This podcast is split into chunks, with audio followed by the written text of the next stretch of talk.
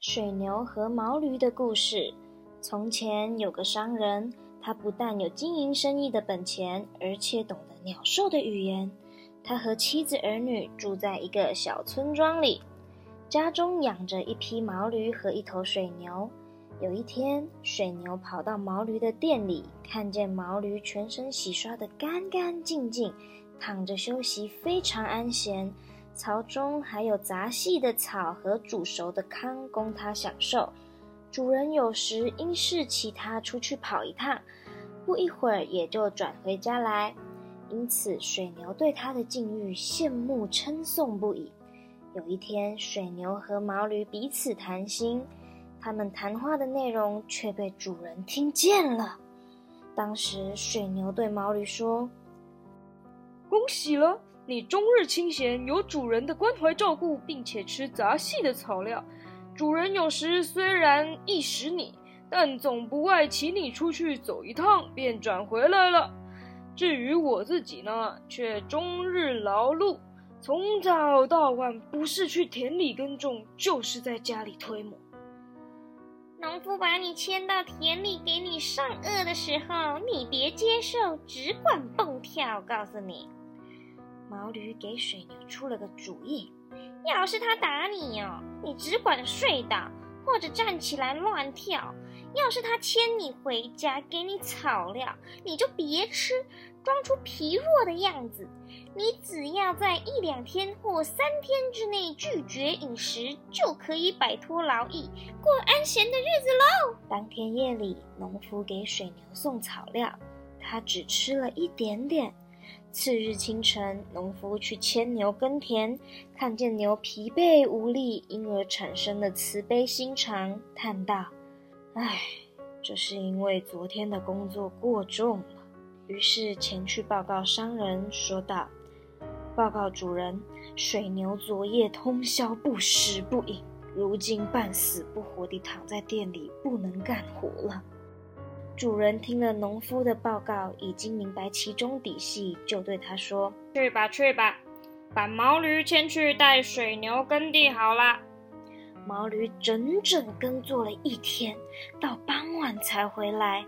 水牛对他的德性表示感激，因为蒙他带耕，使自己能够整整地休息了一天。可是毛驴却不理会，心中百般懊恼。次日清晨，农夫照旧牵着毛驴去田里继续耕作。到傍晚，毛驴回来，磨破了肩头，疲惫的有气无力。水牛见了，又可怜又感激，不停地夸赞他。毛驴叹道：“我辛勤地干到底了，这不是白吃苦吗？”接着，他对水牛说：“我要对你尽一句忠言，因为主人说了。”水牛倘若再不起来，就要把它送给屠夫去宰掉，割碎它的皮肉。我正为这件事替你担忧呢。我已经对你尽了忠告啊，你自己想办法维护你的安全吧。水牛听了毛驴的忠告，非常感激，勉为其难地说道：“我要恢复常态了。”他于是，一变而为老饕，满口大吃大嚼。毛驴和水牛的谈话同样被商人听见了。次日清晨，商人和老婆一块儿往驴店里去，碰到农夫牵水牛去耕田。水牛一见主人，便精神抖擞，甩着尾巴，显出快活的神态。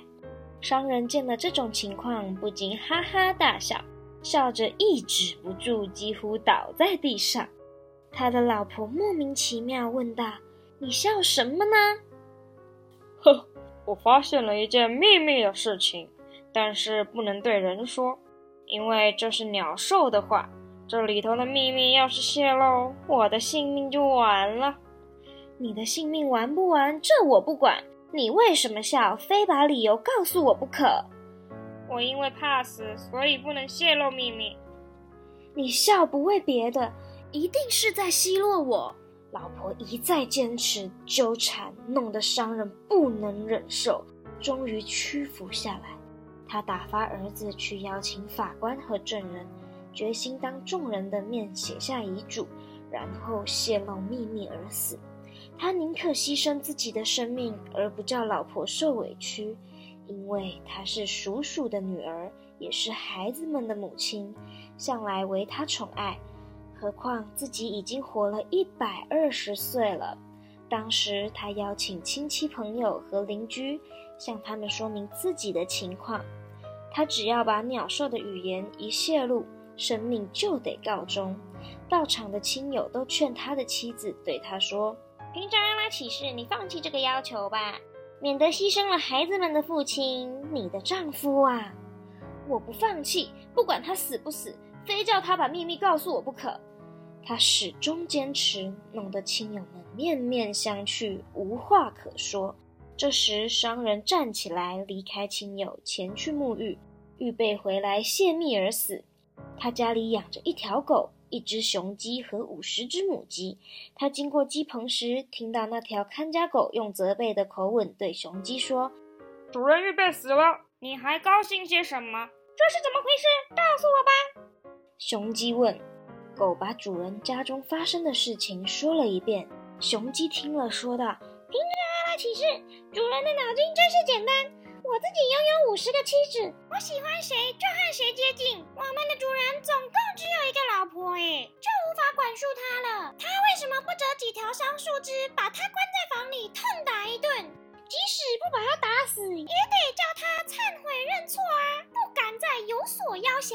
商人把鸡和狗的谈话全都听在心里了。宰相讲了水牛和毛驴的故事，接着对女儿山鲁佐德说道：“如果你再固执，我便像商人对付老婆那样的对付你。”他怎样对付了他呢？他就折了些桑树枝，拿去藏在房里，然后对他老婆说：“来吧，让我把秘密告诉你，然后死在房中，别叫人看见我。”老婆进了房，商人把门一关。拿出桑树枝，不住地在他身上抽打，一顿好打，打得几乎没有了命。他这才认错，说道：“我忏悔了，饶恕我吧。”他跪了下去，不住地吻丈夫的手脚。商人饶恕了他，于是夫妻两人从房中出来，和好如初。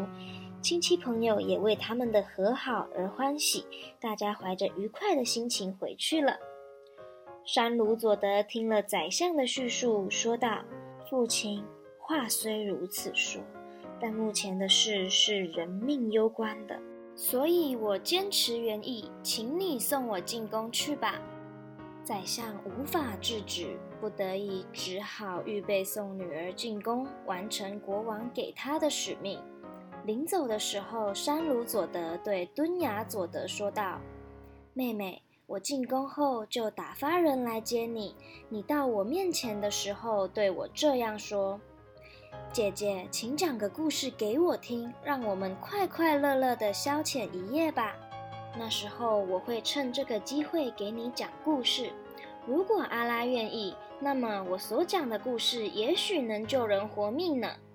宰相从从容容地把自己的女儿送进宫去，献给国王。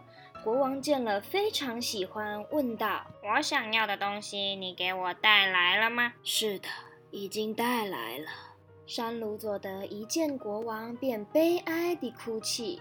国王问道：“你为什么伤心？”“王上，我有个妹妹，我希望和她再见一面，做最后的道别。”国王派人去宰相家迎接敦雅佐德。敦雅佐德来到宫中，看见姐姐。一块儿坐在床脚下谈笑起来。他说道：“姐姐，凭着阿拉启示，今天晚上请你给我讲个故事，让我们快快活活的消遣一夜吧。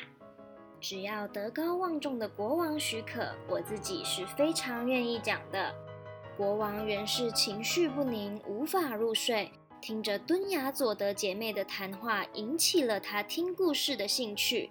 便欣然允诺。于是，在这一千零一夜的第一夜，山鲁佐德开始讲述下面的这个故事。